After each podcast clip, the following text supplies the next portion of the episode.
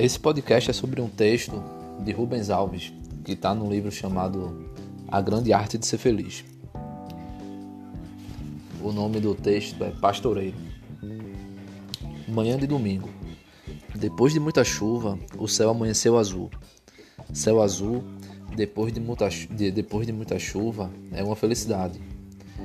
Vou levar meu rebanho a passear. Convido meu amigo Alberto Caeiro a me acompanhar. Também ele é um guardador de rebanhos. Minha alma é um pastor, ele diz. Conhece o vento e o sol e anda pela mão das estações, a seguir e a olhar. Toda a parte da natureza, sem gente, vem sentar-se ao meu lado. Se alguém chamar de mentiroso, dizendo que nunca viu guardar rebanhos, ele logo explica que de fato ele não pastoreira ovelhinhas brancas de lá a berros. Suas ovelhas são suas ideias, que ele leva a passear pelos campos. Os campos fazem bem tanto às ovelhas quanto às ideias, especialmente nesse dia lindo por fora, mas meio cinzento por dentro, que por que põe em mim uma sombra de tristeza. Mas meu companheiro logo me consola, dizendo que aquela tristeza é sossego, é natural, é justa e é o que deve estar na alma quando já se pensa que existe e as mãos colhem as flores sem ela dar por isso. Vou assim contente com a minha tristeza, levando minhas ovelhas que estão visivelmente agitadas. Acho que sentiram cheiro de lobo no ar. Olho para o campo, sinto que o outono está chegando. Suas marcas são inconfundíveis. Primeiro ar, que fica mais fresco, quase frio. Uma brisa vai passando, brincando de fazer cintilar as folhas das árvores sob a luz do sol. Nas folhas do eucalipto, ela toma um banho de perfume e vem fazer cócegas no nariz da gente e nos pelos do corpo que se arrepiam de prazer. Um friozinho gostoso. Dali salta para o capim gordura e vai soprando as suas hastes floridas. As florescências do outono eu acho, as mais bonitas que as florescências da primavera. As florescências da primavera são por causa de as florescências de outono, a despeito de. Eu acho que flores do capim, gordura, mil vezes mais bonitas do que as rosas. As rosas são entidades domésticas. Aliás, as rosas são entidades domesticadas. Elas são como o leite das vacas. Aquelas vacas enormes, protegidas de sol, chuva, enormes olhos parados, obedientes, jamais pensam um pensamento proibido. Só sabem comer, ruminar, parir, dar leite, que se vende em saquinho de plástico. Assim também são as rosas, crescidas em estufas.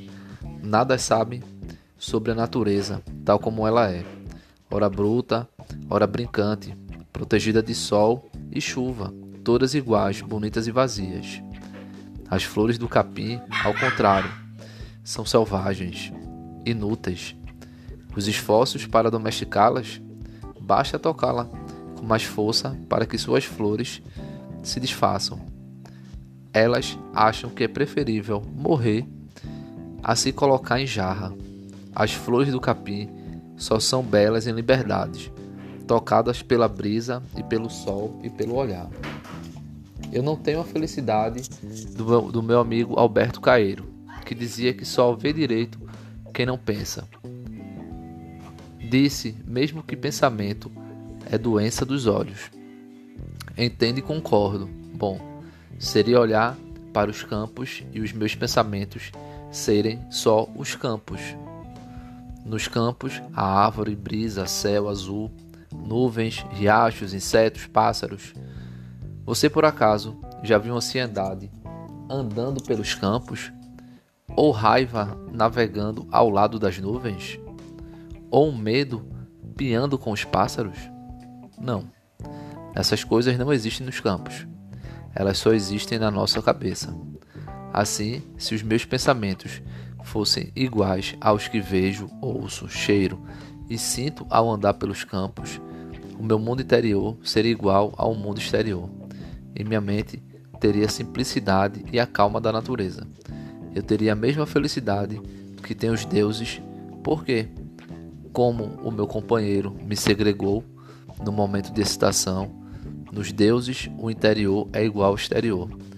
Eles não possuem e consciente, por isso são felizes. Essa felicidade eu não tenho. Vejo e penso. Lembro-me do conselho de Jesus, que deveríamos olhar para as flores do campo. Olhei e elas começaram a falar. O que disseram? Disseram o que dizem sempre os mesmos quando eu não estou lá. Os seus olhos estão contemplando o que tem acontecido por milhares de anos. Por milhares de anos, assim temos florescidos. Por outros milhares de anos, assim continuaremos a florescer. Muitos outros rebanhos perturbados, como o seu, já passaram por aqui, mas deles não temos mais memória. Passaram e nunca mais voltaram. Desapareceram no rio do tempo. O rio do tempo faz todas as coisas desaparecerem. Por isso, nada é importante. A nossa ansiedade estão destinados ao rio. Também elas desaparecerão em suas águas. O seu sofrimento se deve a isso, que você se sente impotente demais, que você não presta atenção na voz do rio. Quando nos sentimos impotentes, importantes, nós ficamos grandes demais. E junto com o tamanho da nossa importância, cresce também o tamanho da nossa dor. O rio nos torna pequenos e humildes. Quando isso acontece, a nossa dor fica menor. Se você ficar pequeno e humilde, como nós, você perceberá que nós somos parte de, um grande, de uma grande sinfonia. Cada capim regado cada nuvem, cada coruja, cada pessoa é parte de uma harmonia universal. Quem disse isso foi Jesus. Ele disse que para nos livrarmos da ansiedade, precisamos ficar humildes como os pássaros e as flores. Ai, meu amigo Alberto Caeiro, tomou a palavra e disse: Quando vier a primavera, se eu já estiver morto, as flores florirão, da mesma forma que as árvores não serão menos verdes que na primavera passada. Sinto uma alegria enorme ao pensar que a minha morte não tem importância nenhuma. Eu fiquei assustado com essas palavras, mas me tranquilizou. Se você se julgar muito importante, então tudo depende de você.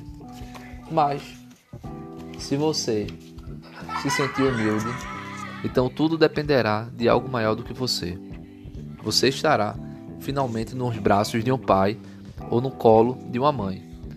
E quem está no braço do pai ou no colo de uma mãe pode dormir, pode dormir em paz. Aí as flores do capim retornarão à palavra. O inverno vem, com ele o frio e a seca. Parecerá que eu morri, mas minhas sementes já foram espalhadas. A primavera vai voltar e com ela a alegria das crianças e do brinquedo. Está lá nas sagradas escrituras. Lança o teu pão sobre as águas, porque depois de muitos dias encontrarás. Coisa de doido. Pão lançado sobre as águas some, não volta jamais. Mas é assim que acontece no rio do tempo. Ele é circular. O que foi perdido retorna. O que vem vindo é o que já foi. Olhei em volta e vi minhas ovelhas mansamente deitada sobre uma árvore. Bem, essa é uma metáfora muito interessante sobre o tempo. Que o tempo é um rio e esse rio ele não é perene. Aliás, esse rio ele é perene, ele é constante, mas a água ela vai e volta. Então, as lembranças permanecem na nossa cabeça, na nossa mente, no nosso coração mas depois nós colocamos outras lembranças sobre essas lembranças. E assim segue o fluxo do rio numa constante mudança que parece ser imperceptível no decorrer do tempo, mas que faz uma grande diferença, uma grande diferença ao que nós possamos lembrar de coisas que aconteceram há 10, 15, 20 anos atrás.